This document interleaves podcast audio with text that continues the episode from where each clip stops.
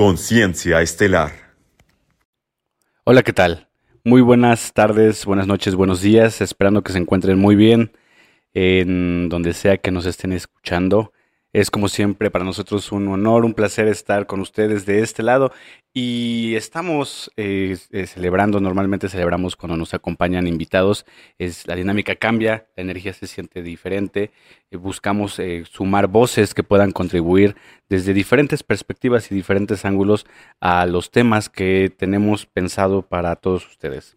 El día de hoy nos acompaña un gran amigo Víctor, permítanme presentarlo, es amante y practicante de la calistenia, asimismo futuro ingeniero en electrónica y Telecomunicaciones y va a estar aquí con nosotros para platicar no solo sus experiencias, sino también la investigación que él ha hecho, el desarrollo de diferentes conceptos, que a propósito de eso, el tema va con ego y humildad.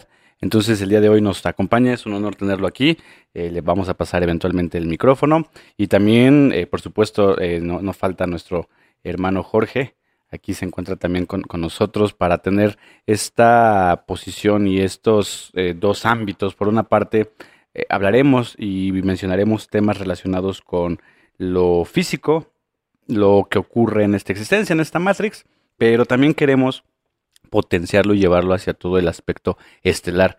es importante hacer ese vínculo, esa liga, pues con la intención de entender aquello que nos ocurre y aquello que también ocurre y que pues también nos puede poner como en una situación de eh, muchas, muchos seres multidimensionales saben de nosotros, pero ¿qué tanto nosotros de ellos? Me parece que este tema se presta para también explorar esa, esos pensamientos y todas esas posibilidades. Víctor, eh, te paso el, micrófono. ¿Cómo estás? ¿Cómo te encuentras? Eh, un gusto tenerte aquí. ¿Qué tal? ¿Cómo te sientes para este tema? Este, pues primero que nada, pues muchas gracias por invitarme. La verdad estaba muy emocionado por venir y poder expresar lo que pienso. La verdad, estos temas de la conciencia, esoterismo, la verdad me gustan mucho, entonces lo que les voy a compartir es desde el punto de bueno, desde mi punto de vista y pues la verdad no no soy alguien muy experto, pero pues yo creo que les puede servir esta esto que vamos a comentar. Sí, eh, es importante. Eh, digo, eh, inicialmente vamos a dar la definición de ego me gustaría que también compartieras la definición de, humildad. Ahorita la, vamos a dar por ese lado. La definición tal cual, y si nos vamos a, los orígenes, nos dice que viene del latín. Viene del latín y significa yo. Particularmente en psicología y filosofía, se ha adoptado para designar la conciencia del individuo. Que esto me parece un punto interesante del individuo y cómo lo vamos a ir sumando después hacia una mente más, más colectiva. Para designar eh, la capacidad de percibir la realidad. Por otro lado, en el vocabulario coloquial, ego puede designar el exceso de valoración que alguien tiene de sí mismo.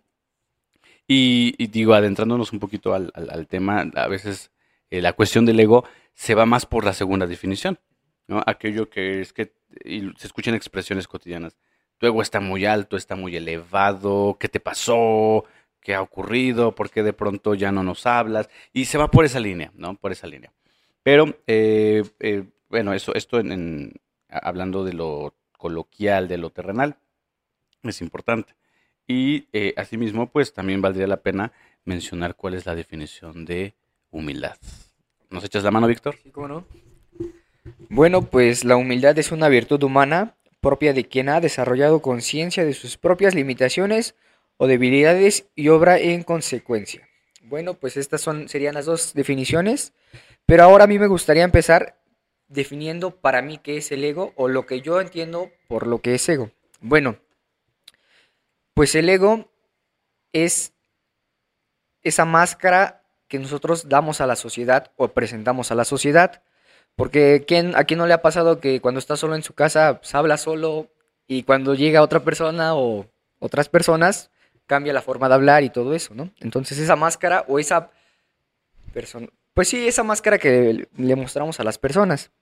Pero, ok, pero también podría ser o definirse como la superficie o la forma en la que nosotros nos identificamos con nuestros pensamientos, emociones y la forma en la que la familia y la sociedad nos ponen etiquetas en la forma en la que mm, podría decirse como un buen esposo, eh, tu estatus social, un buen hijo, etcétera, etcétera.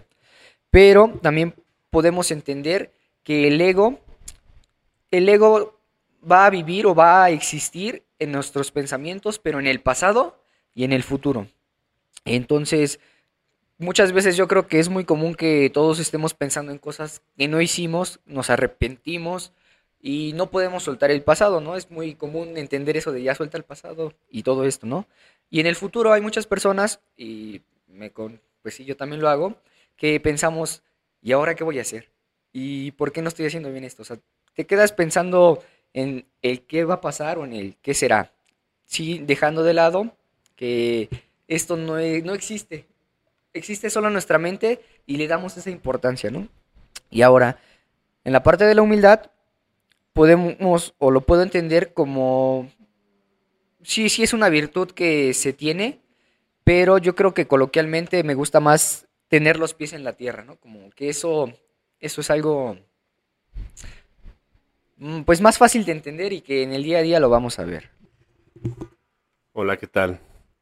Eh, bueno, es bueno saber la, perspectiva de, otras personas y qué bueno que viniste, Víctor. Un gusto. Eh,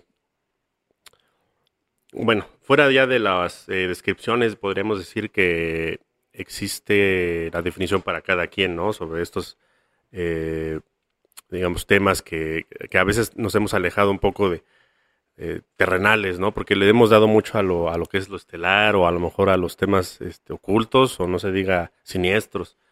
Y a veces son buenos para, digamos, entender el trasfondo de por qué estamos aquí, pero dentro de la misma Matrix y la teatralidad tenemos que también entender cómo se maneja, eh, digamos, la base de, la programación en la que estamos. Entonces, eh, ego y humildad, pues yo pienso que son herramientas para desenvolvernos no nada más en esta Matrix, sino en muchas otras. Eh, porque venimos de, digamos, de, una fuente, venimos de, de, un, de una unidad, de una singularidad. Por, e, por ende, cuando estamos, digamos, unidos como, como un todo, no puede existir el ego, porque pues simplemente no hay separación. Y yo creo que tampoco ni la humildad, porque simplemente todo es uno y no hay forma de distinguirnos entre uno y otro, porque la humildad también nos distingue uno y otro. Entonces yo creo que el ego, más allá de, que se piense que es algo malo o, algo, este, podemos decirlo, eh, que hay que erradicar, es una herramienta más para desenvolvernos en este planeta con nuestras personas queridas o no queridas, que todos son eh, pues personajes que nos que son eh, para nosotros herramientas de aprendizaje un enemigo te va a dar mucho más aprendizaje quizás que un hijo. Entonces, tenemos que aprender de todos. Ahora, eh, está esta frase que alguna vez creo que ya la mencioné, la de eh, un burro no puede aprender de un sabio, pero un sabio sí puede aprender de un burro.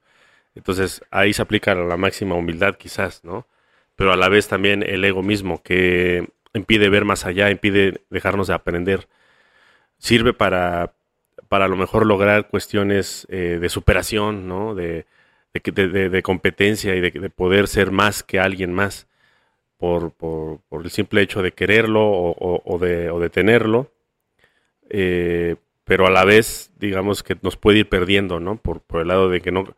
Eh, al conseguirlo decimos, pero ¿para qué lo obtuve? Si no, me gustó a lo mejor mucho, pero ya que estoy en la cima, me siento vacío. Entonces, eh, hay que saber usar estas herramientas, hay que saber caminar entre ellas eh, y no nada más ser humildes totalmente, pues nos vamos a convertir en un, en un San Francisco de Asís o, o alguien, un vagabundo que no necesita nada, ¿no? Eh, pero a la vez también no, no, tener el ego tan elevado para convertirnos en un Illuminati.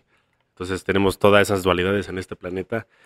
Podemos aprender de todos ellos, de todos estos personajes que son una gama de colores y no necesariamente enlodarnos o meternos en esas situaciones por nosotros mismos, sino que se puede aprender desde, desde lejos, desde, desde un lugar seguro, a través de todas estas personas que coexisten con nosotros, ¿no? Bueno, no sé si hay alguna pregunta, algún otro tema que, podamos abordar. Te paso el micrófono, Cecilio. Muchas gracias, Jorge. Sí, de hecho, que justamente algo que me gusta de la dinámica eh, no solo eh, personal en cuando estamos en dupla o tenemos invitados, es que se va prestando a toda esta apertura de posibilidad en pensamientos, en palabras, en ejemplos, películas, referencias, y van sumando. Lo, primero que quisiera como ir sumando, ir abonando a todo esto que, acontece, eh, más allá de las, de, las definiciones, es también, como lo mencionaba Víctor, experiencia personal dentro de, esa perspectiva. Y es que en su momento, recuerdo que mm, por ahí alguna vez me llamó el tema eh, mucho la atención la idea del, ego, incluso por ahí mencioné eh, como propuesta de tesis, el, no, egocentrismo, sino eh, la idea de un ego humilde, por mencionarlo de alguna forma, ¿no? Que ya creo que en ese entonces, ya analizándolo, uno diría, pues es mucho ego querer pretender cambiar algo desde esa perspectiva. Y, y, no sé qué tan creyentes sean aquellos que nos están escuchando de los signos zodiacales, pero se dice que Leo que a propósito de eso soy Leo, tiene el ego altísimo, ¿no? Y, normalmente lo mencionan como el líder, el que brilla, el de la manada. Y entonces, digo, esto, estos temas me, me, llaman la atención, me gustan, pero antes yo lo veía como una forma de querer demostrar y probar que podía saber y dominar. Y después solo se vuelve desde la otra perspectiva como un aspecto de qué tanto aquello que tú mencionabas o alardeabas hoy solo se queda como una experiencia, hablando del, del burro, por ejemplo, que tanto de eres el burro y dejaste de ser el burro para entonces de verdad mencionar que no, hay un ego o hay un ego transformado, que también yo creo que por ahí va la siguiente pregunta, o sea, si, si, si es posible eliminar el ego, es una herramienta, pero se puede eliminar, se puede trabajar, se termina de acoplar, se transforma, la evolución del ego es la humildad, el retroceso de la humildad es el ego, o sea, ¿cómo, cómo va esa dinámica, esa interacción? Y, y, también eh, es curioso, ¿no? Cómo las causalidades van, van sumando y es que hace, hace unas horas me encontraba por ahí en un grupito de, de, brujas y mencionaban este tema precisamente y hablaban de la trampa del ego y se armó una discusión muy interesante, ¿no? ¿Qué tanto el ego es eh, de alguna forma mm, hacer uso de tus habilidades y sentirte superior, que se asocia a eso, ¿no? El ego es igual a sentirse superior. Pero también recordaba mucho, a propósito de este grupo, eh, algunas otras enseñanzas como los de la Cábala, donde mencionaba, es que tenemos ego porque tenemos cuerpo. Sin cuerpo no hay un ego.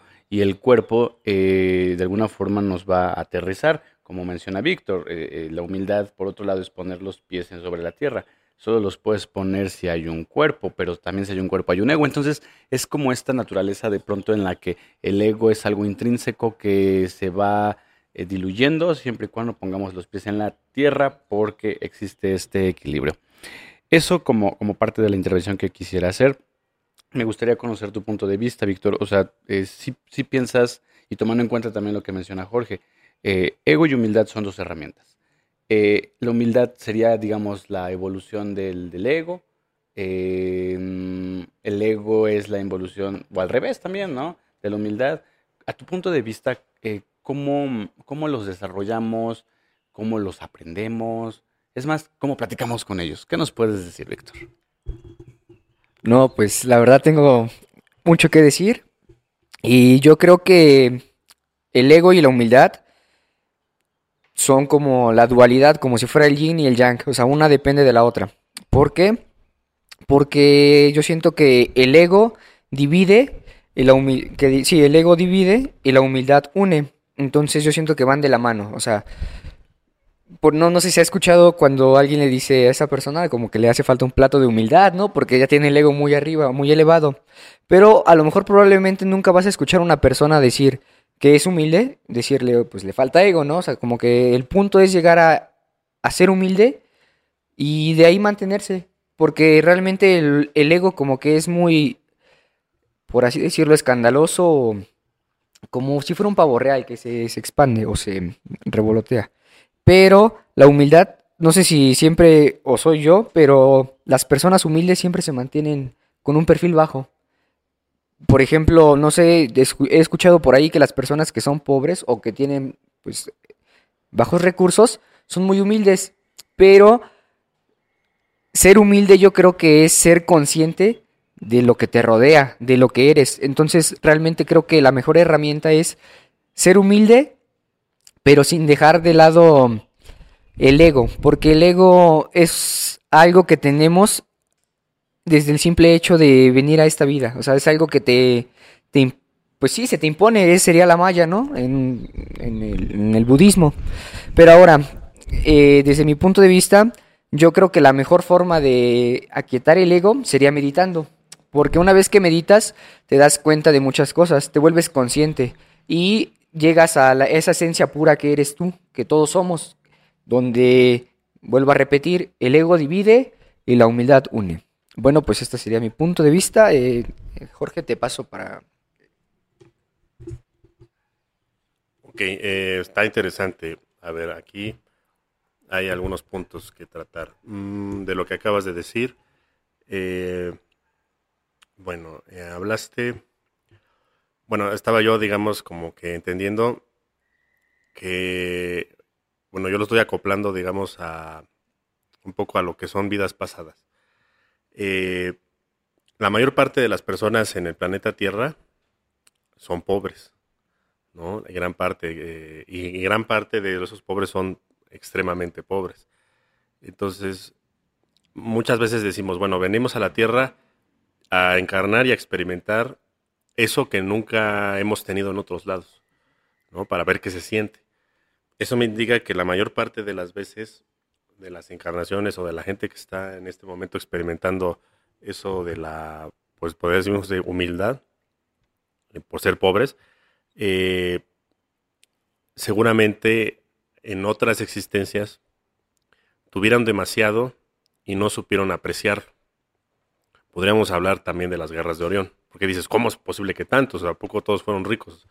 No, no es que no hayan sido ricos, sino que a lo mejor disfrutaron tanto de la tecnología, del poder hacer lo que quisieran con, un, simple chasquido o un apretar de, botones, y, no supieron apreciar lo que es eh, construir desde cero, construir con tus manos, ensuciarte, tener tierra en los pies, en las manos, en la cara.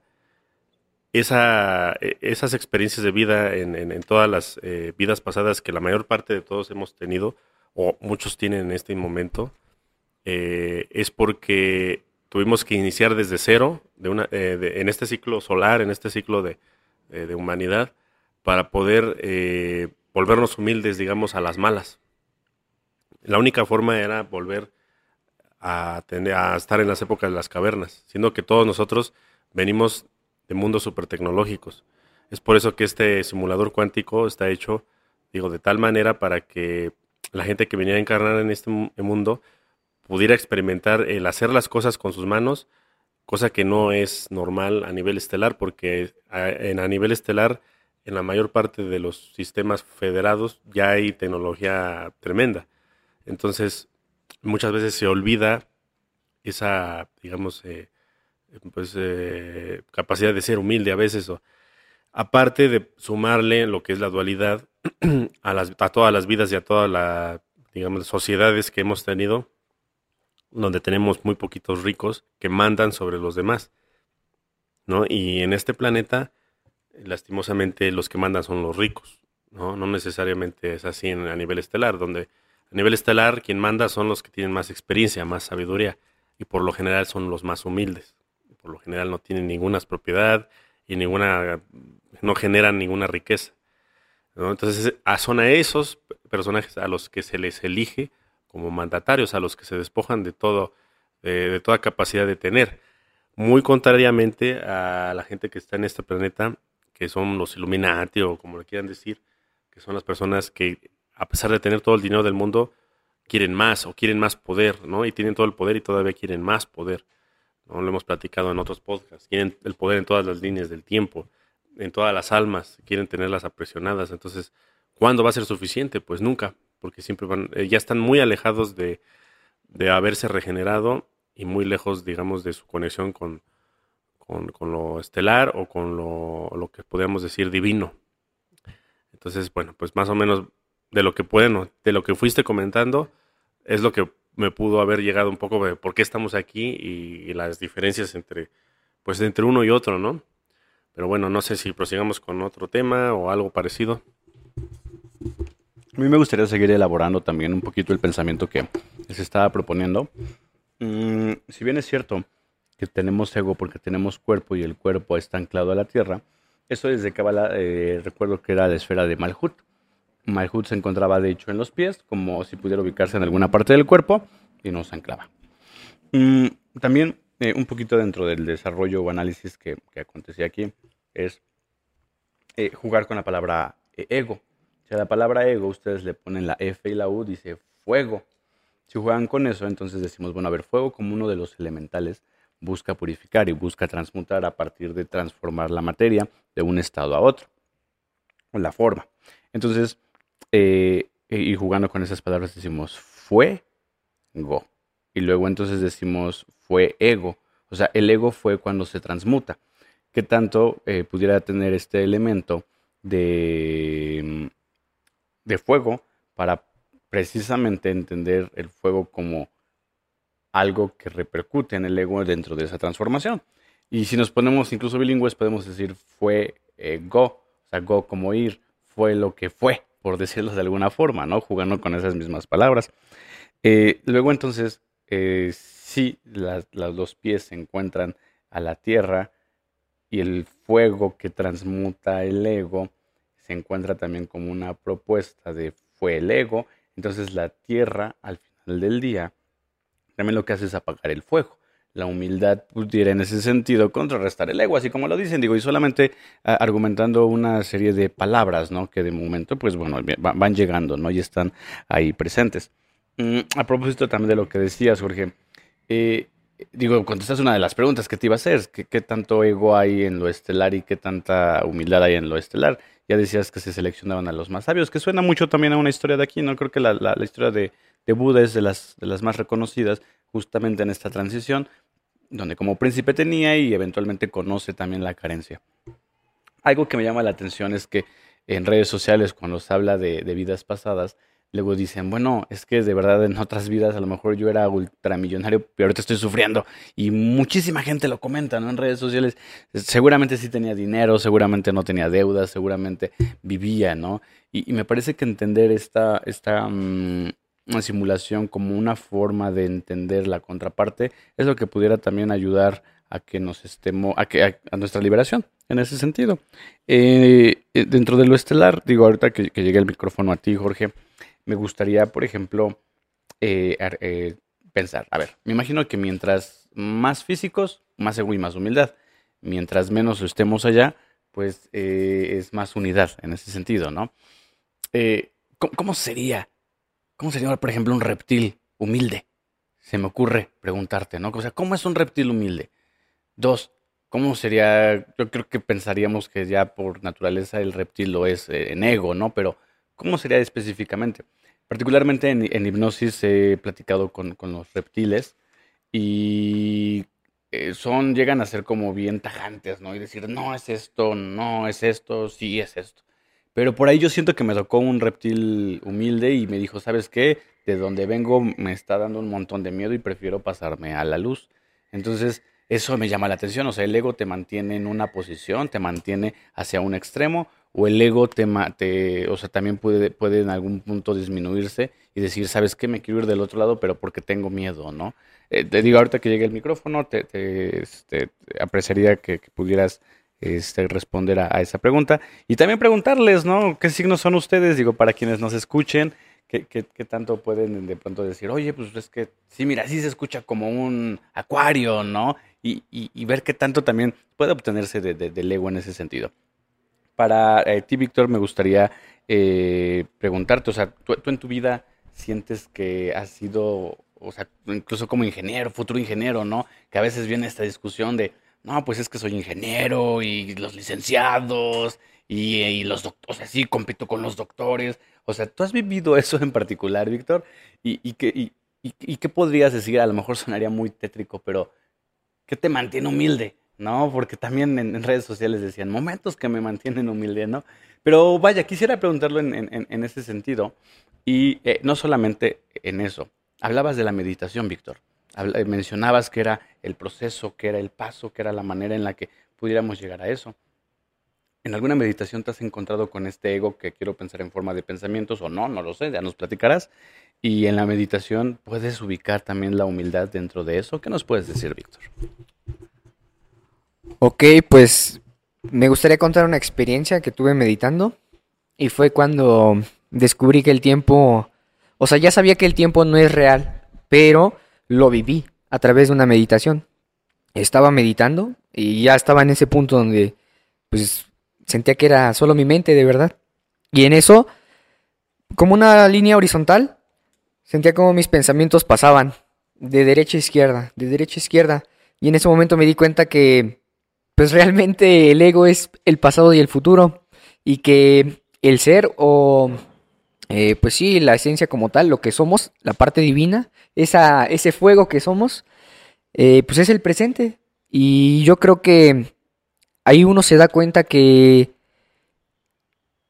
que a lo mejor muchas veces uno pregunta o habla con Dios, ¿no? Para los, no creo que esto sea un tema religioso o así, pero yo creo que o hablar con tu esencia, con eso mismo. Cuando necesitas ayuda, hablas y llega a este punto donde eres consciente, estás tranquilo y como que las respuestas llegan a ti. Y yo creo que pues se vive una vida más viable, mucho mejor, donde realmente las herramientas se te dan. Y sí, la verdad es de que cuando tú meditas, a lo mejor no, yo creo que meditar más que otra cosa es ser concierto ser consciente y darte cuenta de, tus acciones, de tus pensamientos y de todo lo que has pasado. Y la humildad es más como, había escuchado por ahí que la humildad no se predica, se practica. Entonces es algo como que, que se va a ver día a día eh, y que te puede pasar en cualquier momento y ahí se va a ver si tú estás listo para, o sea, si tú le das más oportunidad al ego o a la humildad, desde tu punto de vista.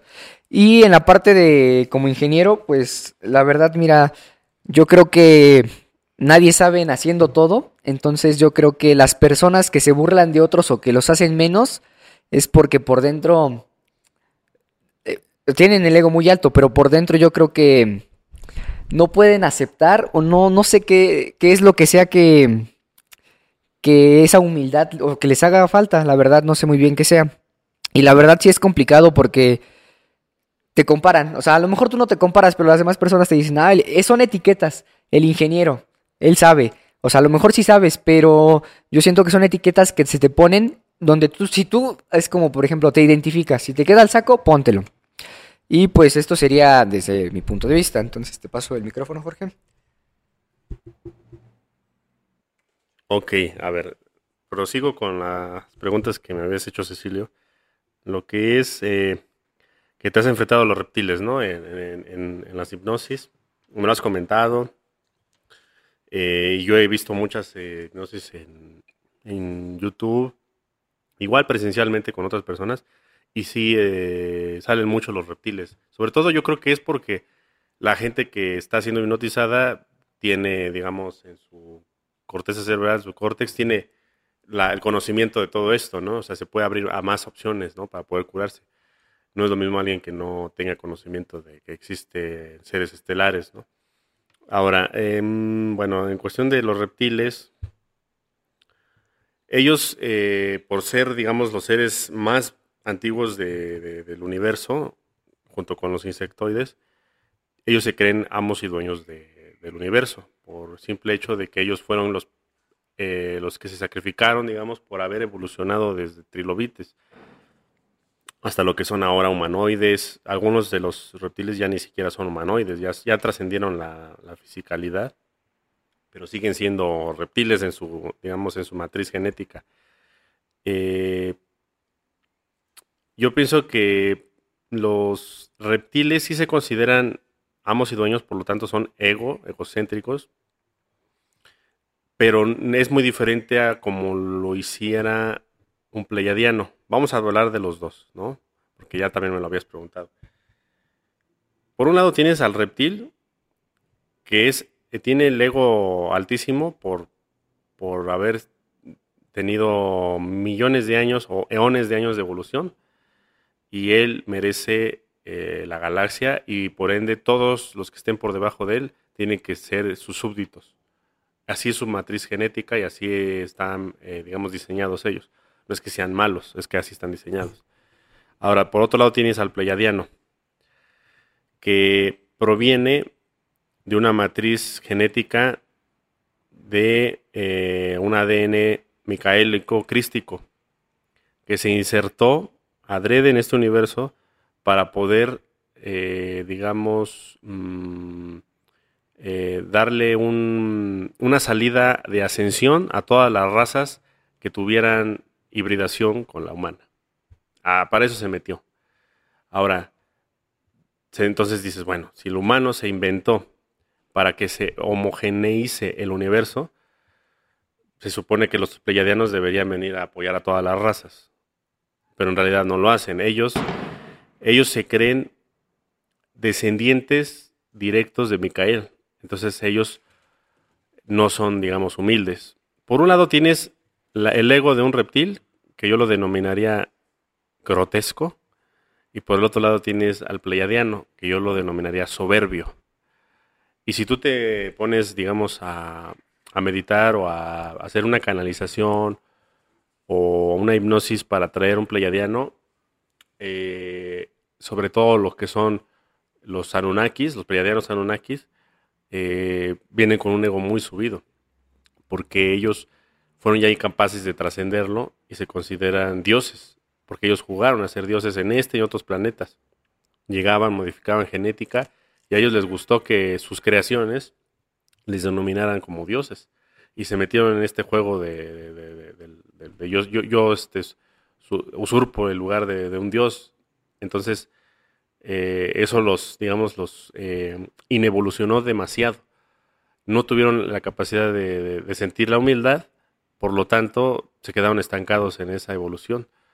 Entonces nosotros, bueno, tenemos la idea de que por ser parecidos a nosotros físicamente, eh, pues son humildes y no, realmente son lo contrario. más bien nos, paremos, nos parecemos a ellos por, por la simple razón de que ellos nos dieron la genética al crearnos.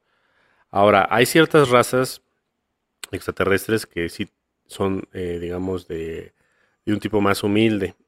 Eh, podemos identificar que son las razas tecnológicas, las que siempre quieren superar a los demás por medios tecnológicos, siempre se van a preparar con armas, van a querer las mejores naves, le van a meter eh, un montón de, pues, de protección y, digamos, de, ametralladoras, por así decirlo, para que me entiendan, ¿no? Que en realidad son otro tipo de armas. Y siempre se están preparando para que, quien cuando venga uno más fuerte que yo, ¿no? Y así se comporta, no sé, Estados Unidos, Rusia, eh, todos los militares, ¿no? Eh, hay una raza que, no he hablado de ella y a lo mejor lo, estaba yo guardando también para el capítulo de la Atlántida. Eh, no tienen un nombre específico. Me parece que Corey Good le dice los Zulus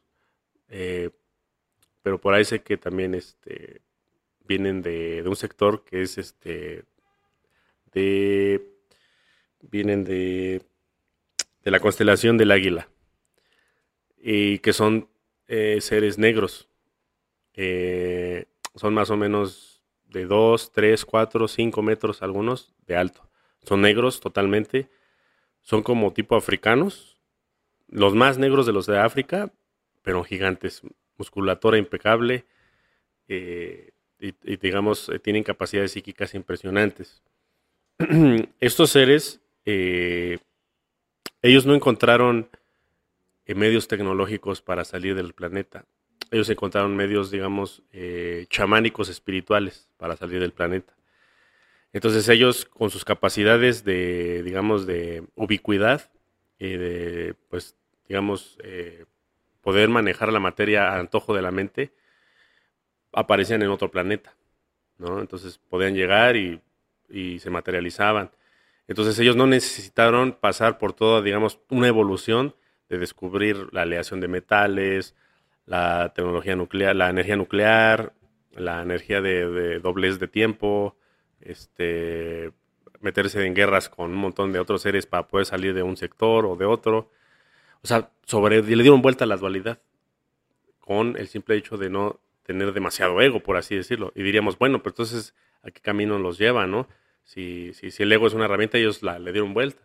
Pero e, ellos ya no necesitan defenderse, porque llega, por ejemplo, un reptil que tiene la tecnología de todo el universo y ellos también tienen la, capacidad de, pues, psíquica de, no sé, de hacerte pensar otra cosa.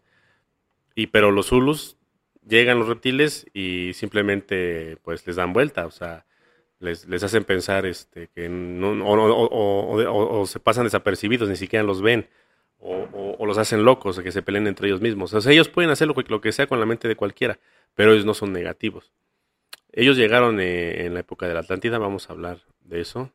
Eh, ellos son los dioses de, la raza negra. Eh, son algunos de, los que llegaron también a la, a la zona de Centroamérica. y, digamos que quedaron por ahí los vestigios de, de, las cabezas olmecas, que eran comandantes zulus, de, digamos, de, esa jerarquía. Entonces, tenemos varios tipos de extraterrestres que no necesitan, eh, digamos, pasar por todo un proceso de, ego de miles de años. Lo pueden obtener eh, rápidamente. Lo mismo pasa con algunos de, monjes budistas, eh, tibetanos o de otros lados de por allá. ellos pueden trascender la materia con el simple hecho de, la meditación, ¿no? de la respiración, de, saber manejar el prana, el kundalini. Ellos eh, ya no necesitan eh, los ovnis ¿no? para viajar de aquí a otro lado, usan los Merkabas, ¿no? pura luz y nada más se, se traspasan de un segundo a otro a, otra línea de tiempo o a otra, otro lugar del, del tiempo-espacio o del universo. Ellos lo han logrado pero simplemente pues no se da a conocer porque no se creería, nuestro ego es demasiado alto como para creer esas cosas. Entonces nosotros mismos eh, tenemos eh, ya, digamos, programado el ser este, egocéntricos, porque nosotros creemos que, quien más sabe es quien más estudió, quien más leyó libros, quien más eh, se cultivó y quien tiene papás que también lo hicieron. Entonces, cuando alguien llega y te dice alguna de estas cosas y dice, ¿de dónde lo sacaste? No, pues me lo, me lo, me lo imaginé en una meditación. Ah, no, eres un idiota. Entonces, ese bloqueo también lo tenemos. O sea, el simple hecho de nosotros no abrirnos a esas capacidades y esas fantasías, también lo hacemos con los niños. O sea, los niños, no es que yo me imaginé que esto y que lo otro y que tengo un amigo imaginario. Y los papás le dicen, no, ya deja de decir tonterías, ya enfócate en lo que es, este, enfócate en la escuela, ponte a estudiar las tablas. Pero dejamos de lado eh, esa parte de, eh, de poder, eh, digamos, eh, fantasear o de crear con la mente. Y eso también lo, provoca el ego, de, nosotros creernos más y de pensar que sabemos más y en realidad no, los, no lo hacemos. Simplemente hay que ver cómo está el planeta Tierra, ¿no? En destrucción total y a un apocalipsis. Pero bueno, no sé si vamos bien, a ver qué, qué sale nuevo. Excelente, muchísimas gracias por sus participaciones. Pero recuerden, ¿Qué signos son?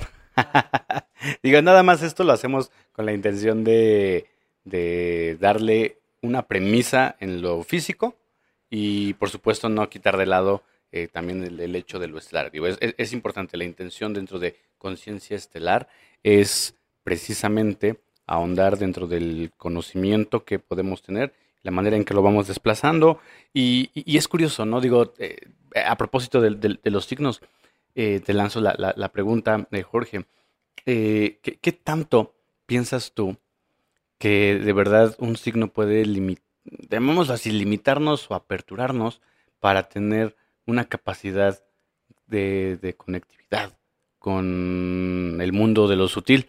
Yo me he dado cuenta por, las, por dos experiencias que la, la gente que es cáncer, por ejemplo, conecta impresionantemente. Y, ha sido fascinante la, manera en la que de pronto me empiezan a hablar como sus guías están ahí. Sí, se presentan a lo mejor dentro de lo que nosotros conocemos como ángeles, eh, como ciertas energías, eh, ciertos colores.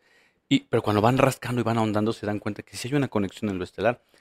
Por otra parte, yo me he dado cuenta también que, por ejemplo, los, los Tauro, pues son muy, están muy anclados a la Tierra tal cual a lo mejor incluso hasta representantes de, la humildad, sin menospreciar a los otros signos que tienen lo suyo seguramente y alguna función desde lo sutil podría estar ahí interviniendo. Eh, además de eso, hay, otras cuestiones que me gustaría por ejemplo, eh, mencionar. Eh, una de ellas, y, si me lo permiten, es una historia que seguramente han, leído muchos y ha circulado eh, bastante en, Internet y, dice algo así, que la podemos adaptar. Discípulo le pregunta al maestro, maestro, ¿cuál es el secreto de la felicidad? Es más, podríamos adaptarlo, maestro, ¿cuál es el secreto para dejar el ego, no? Y responde el maestro, no discutir con idiotas. Y responde el discípulo, yo no creo que esa sea la clave para, para la felicidad, maestro, o para dejar el ego. Y el maestro responde, pues tienes toda la razón, ¿no? Va, va, va por ese lado, va, va por esa pauta también. O sea, de, verdad, cuando, cuando, lo mencionabas con los Zulus, que tienen esta capacidad para que simplemente pasen desapercibidos, o sean hasta, ni siquiera que sean invisibles, pero por, por toda esta cuestión psíquica, pareciera que lo son. Eh, e, ellos, ¿no? En ese sentido de, sería creo que la máxima representación de amor y paz. Ah, Amor y Paz, que, que cuando surge esta idea en los, en los 60s, en los 70s de Amor y Paz, pues era contra la guerra. Pero a partir de ahí, pues también se fueron detonando otro tipo de, de, situaciones, ¿no? Entonces, bueno, eso, eso mencionarlo por una parte. Eh, asimismo, eh, por ahí recuerdo que había tres momentos de la, de la humanidad en la que pues el ego, el ego de la humanidad había sido derribada hasta cierto punto. Recuerdo que una de ellas pues era la, teoría heliocéntrica, que decía que el ser humano no era el centro del universo. Entonces es como, digámoslo así, ¡pum! Primer golpe al ego de la humanidad, ¿no? Y, y, sí, en su momento, pues a todos aquellos sectores que abogaban porque si éramos el centro, pues es una controversia, ¿no? ¿Cómo es posible si en realidad todo está girando alrededor? nosotros no nos estamos moviendo, que fue la física quien pues fue eh, desentrañando todos ese tipo de, situaciones, ¿no? También recuerdo por ahí que otro de ellos lo, dio el otro golpe, por así decirlo, fue Sigmund Freud, cuando él decía, ok, eh, sí existe el humano, tiene sus acciones, tiene sus consecuencias, pero ¿qué creen? Como tal, el ser humano no gobierna lo que está haciendo. En realidad, quien lo hace es el subconsciente. Y el subconsciente se va a... Bueno, eh, Sigmund Freud particularmente lo mencionaba en el aspecto sexual él lo mencionaba por ese lado. Eh, sin embargo, eh, fueron otros investigadores como Jung, como Otto Rank, que decían, bueno, eh, más bien el, inconsciente se encuentra dentro del, colectivo, ahí está presente, ¿no? Dentro de los arquetipos. Y bueno, después hubo una línea que, que, va sustentando todo el tarot desde la parte de Jung. Y desde Otto Rank él decía, es que a ver, en realidad todo tipo de situación del ser humano viene en el momento de su nacimiento. O sea, sí uno puede decir yo decido y yo pienso y yo argumento porque yo tengo, porque yo soy, pero Otto Rank decía, si el nacimiento fue traumante, entonces eso tiene una influencia para que después el ser humano se comporte de cierta forma. Y, hubo otros, otros investigadores que decían, es que no es desde el nacimiento, o sea, no es si por cesárea o, si fue natural, que eso también tiene una... Eso sería bien interesante, ¿no? Digo, métanse a leer, a investigar, cómo el hecho, de, la forma en la que naces también influye muchísimo, ¿no? Eh, eh, alguna vez he hecho en algunos eh, lugares, en algunas universidades, la dinámica del nacimiento, emular el nacimiento.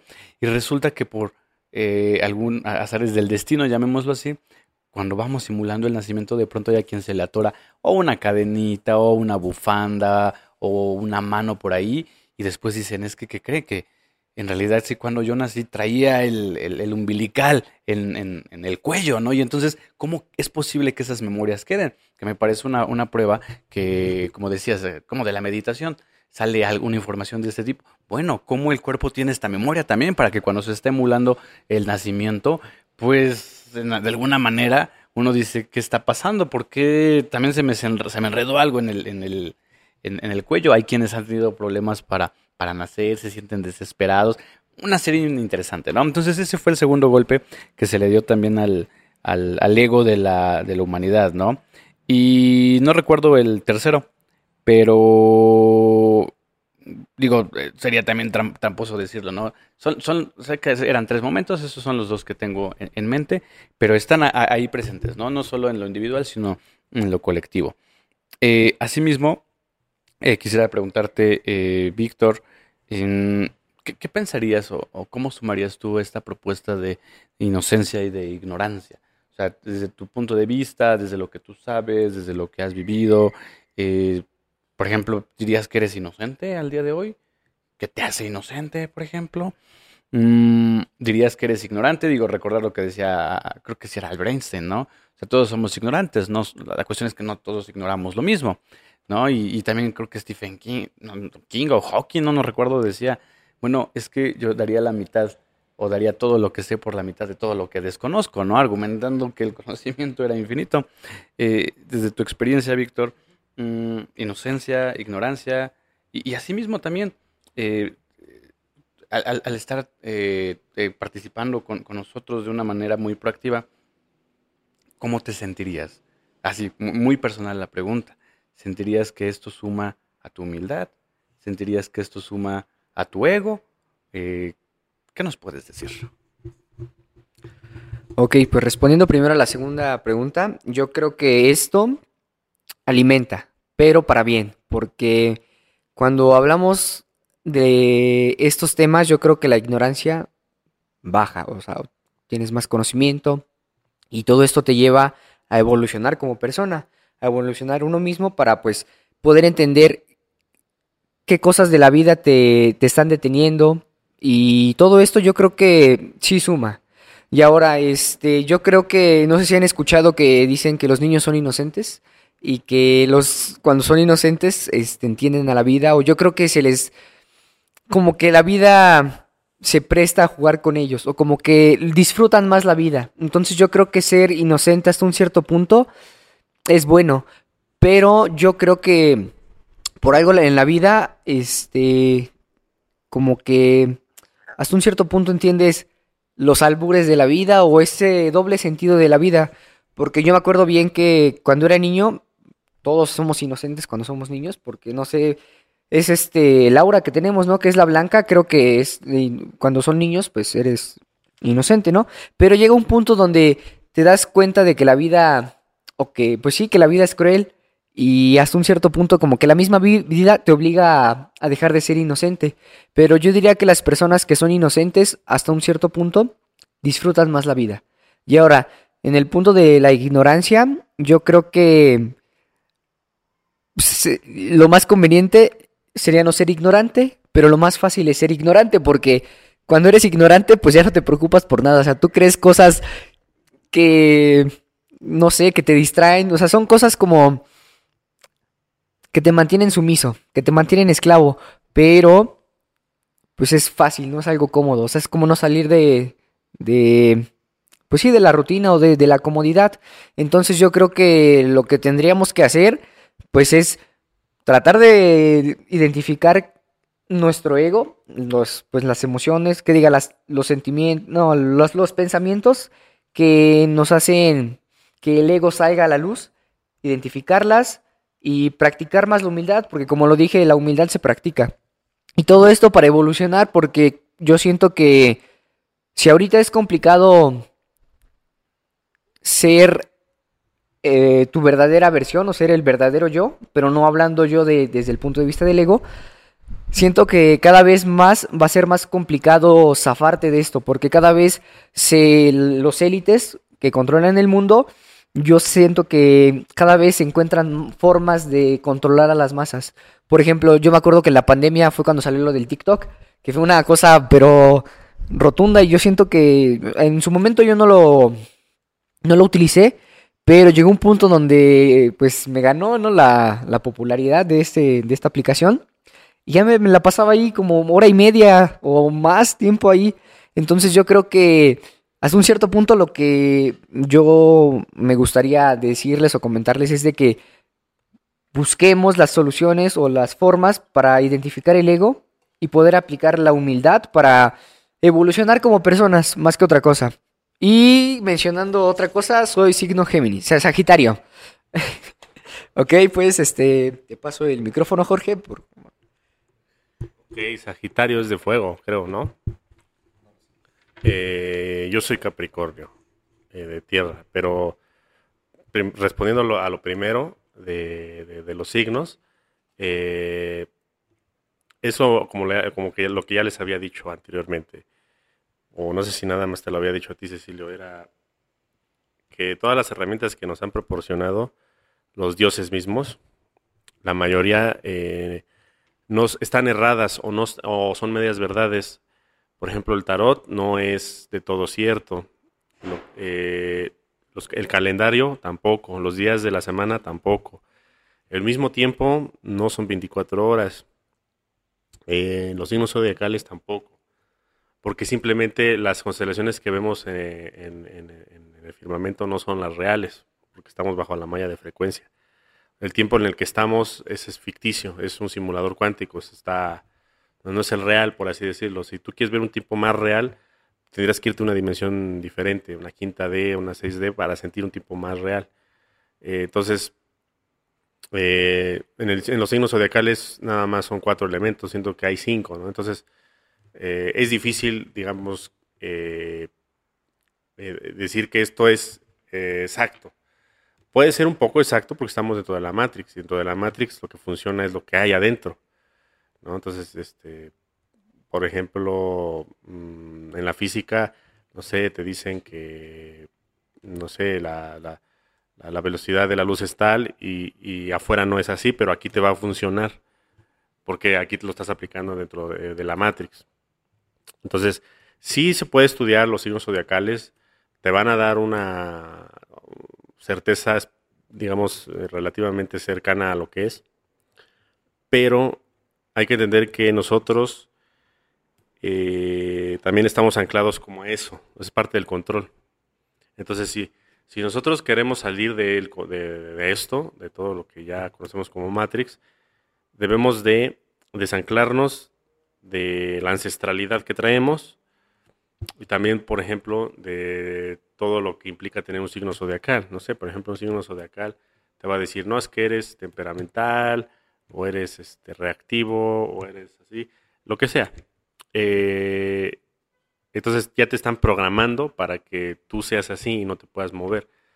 Entonces, alguien que tiene carácter, alguien que tiene, digamos, que venga, que venga ya despierto, por lo general es alguien que no ha tenido muchas encarnaciones aquí, porque al contrario que lo que dicen, te dicen, no, es que quien más reencarnaciones haya tenido es más sabio es, por ende sabe más, y realmente es al contrario. Quien menos haya tenido es quien menos tiene el, olvido de, la malla de frecuencia, entonces puede tener, digamos, conocimiento estelar más, más a flor de piel.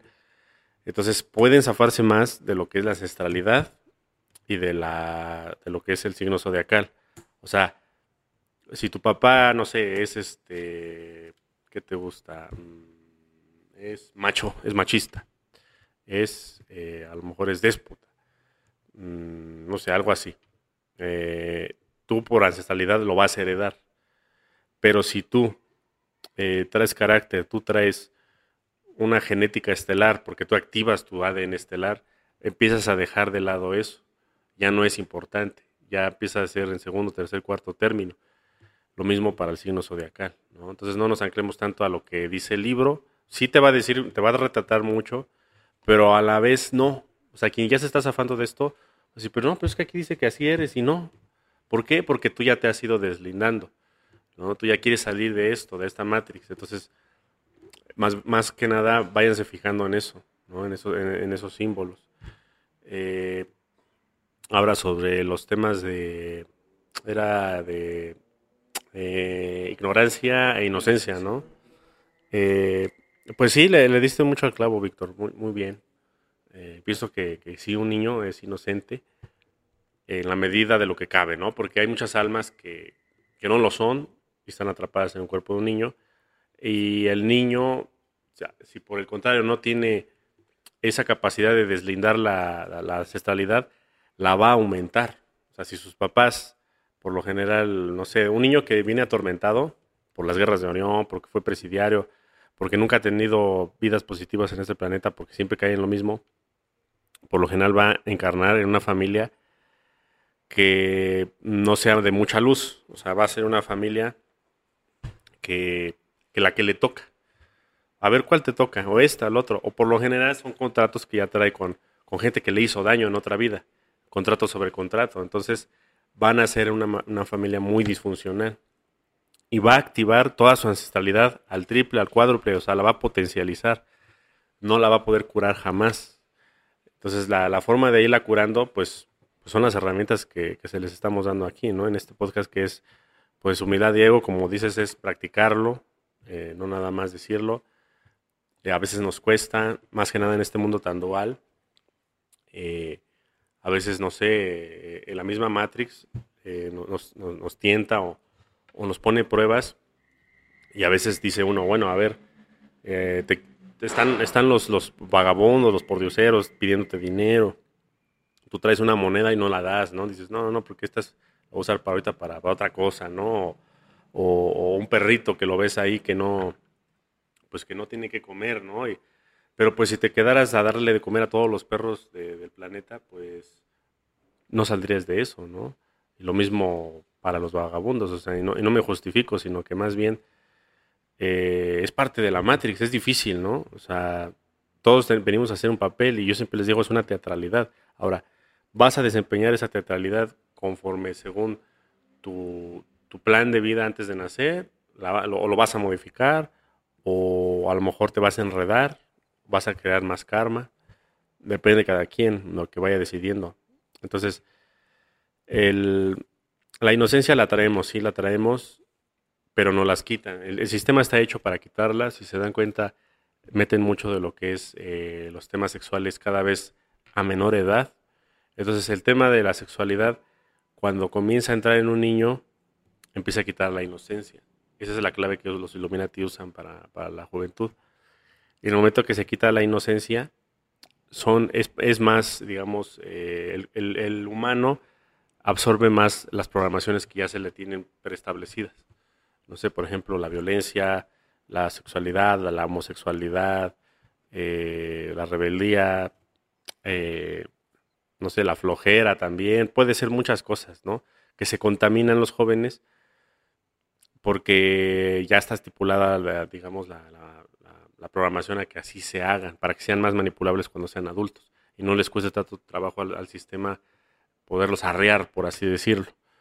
Entonces, la ignorancia, pues es todo, toda esa consecuencia. La ignorancia es cuando dejaste de ser inocente, ahora eres ignorante, porque la inocencia se, permite porque es parte del juego, es parte del brillo de la vida, es parte de, descubrirla, ¿no? Pero la ignorancia es, ya sabes de qué va, y ya sabes qué es lo que tienes que hacer, no lo haces, ¿por qué? Porque prefiero estar así, o porque ya me programaron, o porque me dicen que mejor no lo haga, o alguna programación puede ser la flojera, puede ser la desidia, y ahí entra mucho lo que son los, los chips, ¿no? Los, los, ah, chips que no, eh, a lo mejor no nos hemos mencionado bien en un podcast, eh, los miasmas, ¿no? Que son los, las larvas astrales, que comienzan a entrar más o menos en la época en la que una persona empieza a ser sexualmente activa, que por eso mismo los Illuminati la aceleran antes eh, los jóvenes eran sexualmente activos,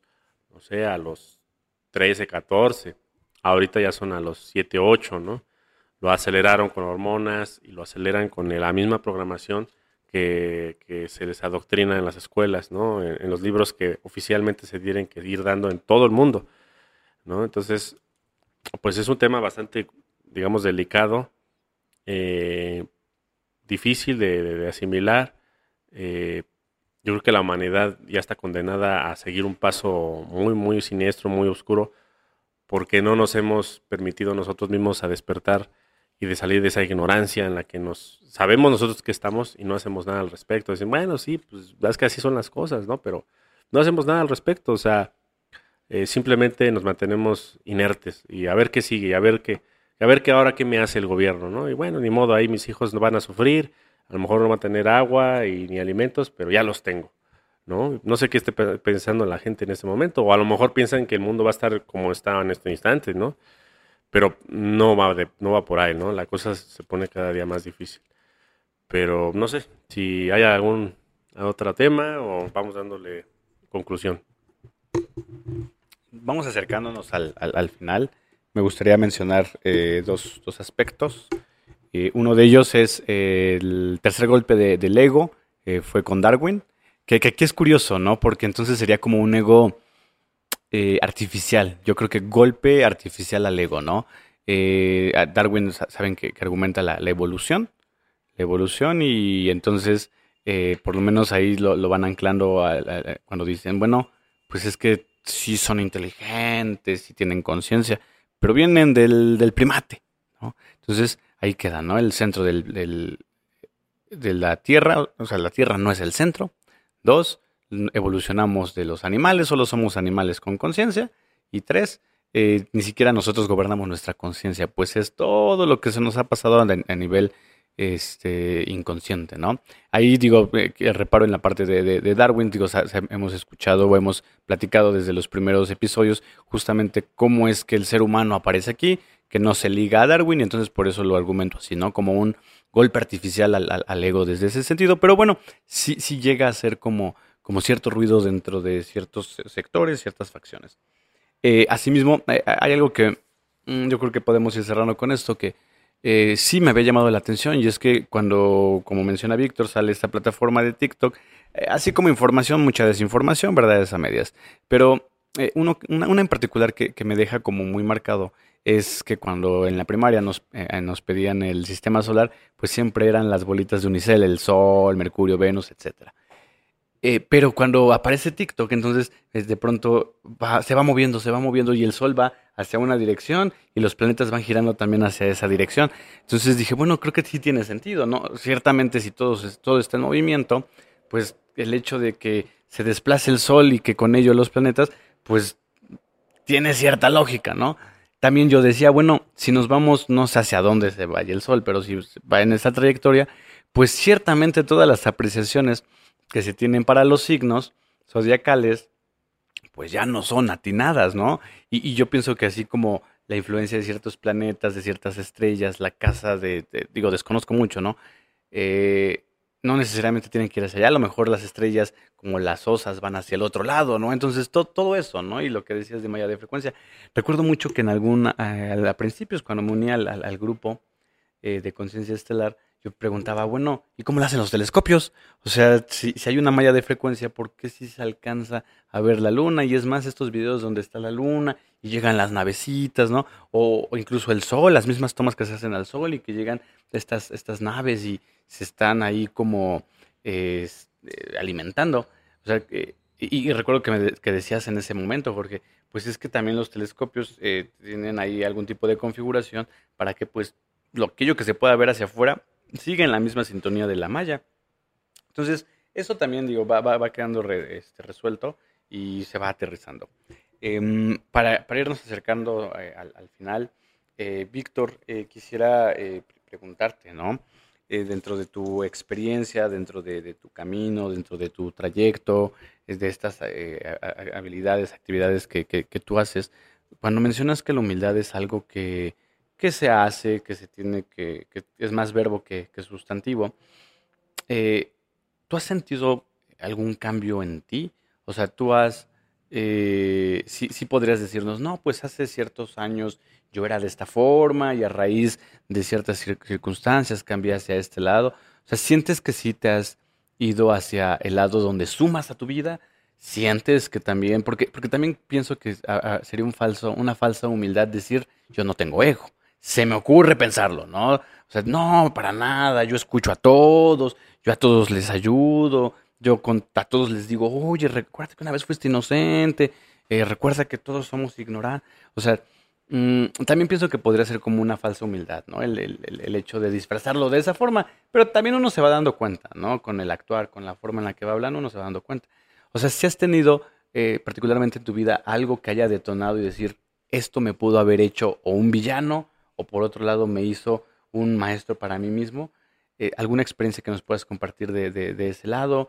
Este, Víctor, eh, asimismo, para, para, como mencionaba, para darle cierre, ¿qué te llevas también de toda esta, de esta conversación? Eh, ¿qué, ¿qué, has aprendido? Si es que ha sido así, digo, si no, también nos puedes decir como el, el chiste, ¿no?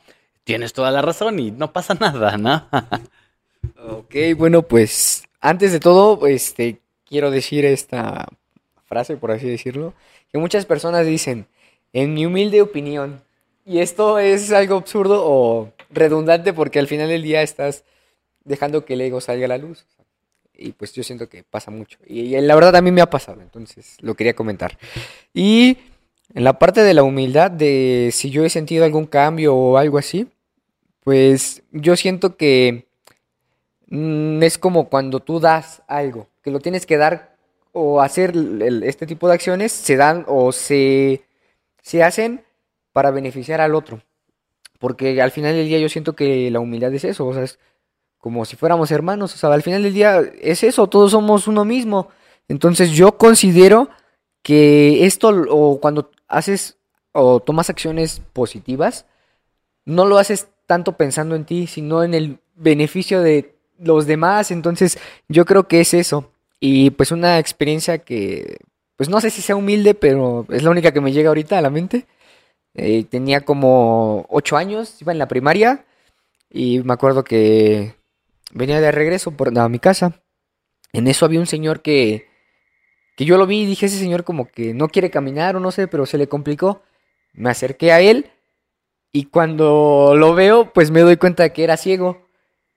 Pero yo creo que ahí igual entró mi inocencia, porque yo era niño. Entonces que agarro al señor de- del brazo y le digo, ¿para dónde va, señor? Y que me dice, voy para acá enfrente. Y ya el chiste es de que lo llevé y pues siento que fue como pues, algo padre porque yo me sentí bien. Y eso que era pues joven, bueno, muy niño, entonces yo siento que es algo que nace. Y ahí es donde te das cuenta que el ego es como muy envidioso, como que mm, se, se siente que es falso, a lo mejor hasta un cierto punto. Y la humildad viene de adentro, viene como de esa, mm, pues, esencia pura, por así decirlo. Y ya para concluir, o por mi parte, solo pues me gustaría decir que yo creo que tenemos que evolucionar porque la vida cada vez va a ser más complicada. Entonces, yo sí soy fiel creyente de que meditar es una opción excelente para despertar espiritualmente y entender cómo funciona el ego. Entonces, pues con esto me, me despido. Eh, Ok, está, muy, padre lo que acabas de decir. Eh, yo creo que no todos sienten esa, esa humildad en su interior, porque no todos estamos configurados bajo la misma matriz o la misma mónada.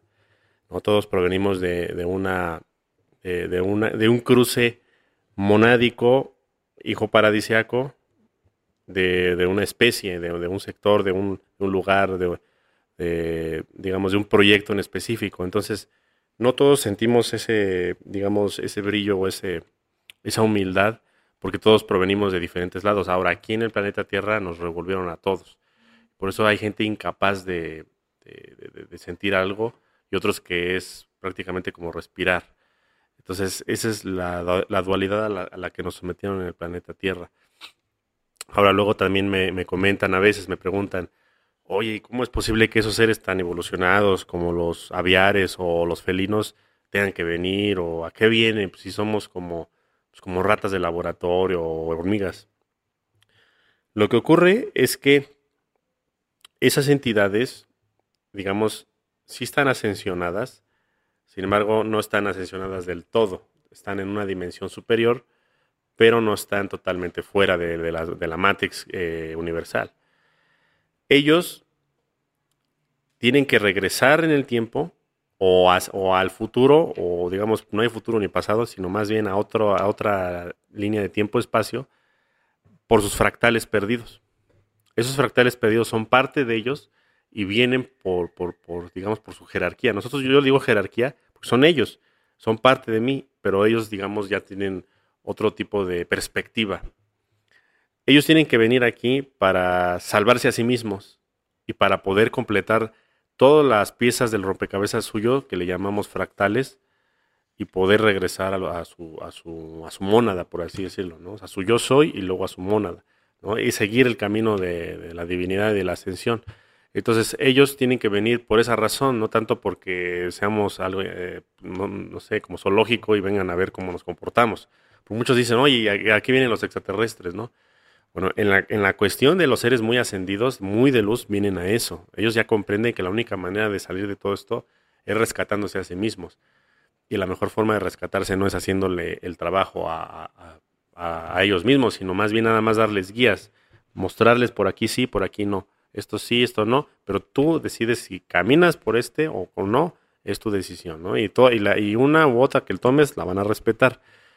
muy diferente a los otros extraterrestres que conocemos como los grises o los reptilianos, que vienen eh, exclusivamente a mejorar su genética, porque ellos creen que la salida de esto es mejorando físicamente sus, moléculas y no va por ahí tampoco. O sea, eh, me habías preguntado anteriormente si había reptilianos eh, humildes y sí los hay, porque digamos que son la especie más, eh, bueno, después de los insectoides, los que le siguen son los, son los reptiles las más populosas a nivel universo. Al, menos este donde estamos, ¿no? En otros universos, pero en este donde estamos la mayor parte son insectoides y luego le siguen los reptilianos, porque son muy numerosos. Ellos ponen, o sea, cada, cada persona o cada, digamos, eh, hembra tiene, no sé, a través de su vida puede tener, no sé, 500 mil hijos. Entonces, es algo así como que difícil de entender para nosotros. Entonces, eh, ellos, eh, digamos, su manera de ver la vida es muy diferente a la de un mamífero. Un mamífero tiene contacto directo con sus hijos, los cría, eh, les, comparte toda su, experiencia y los guía. Y esas especies se comportan como mente colmena, nada más obedecen a, lo que ya está estructurado conforme a lo que ellos ya saben que funciona o no. No hay manera de sentir, digamos, un, amor de, incondicional. Entonces es, diferente, es, es, raro o es más bien raro para nosotros, pero es muy difícil que nosotros los comprendamos. Es muy difícil llegar a ese entendimiento porque somos muy, Estamos eh, configurados de manera muy diferente. Ahora, hubo un proyecto que se llamó eh, el proyecto Metron, que fue un proyecto de Metatron. Ese proyecto Metron fue el empezar a encarnar eh, maestros ascendidos en cuerpos insectoides y reptilianos y grises. y ese proyecto se llevó a cabo hace millones de años. Principalmente empezó en, el sector de Orión, en el cinturón de Orión, eh, en las tres Marías que le dicen, ¿no? Eh, ahí, digamos que se logró un poco de ese proyecto. O sea, muchos reptilianos sí eh, encontraron el amor incondicional, el Cristo cósmico, etc.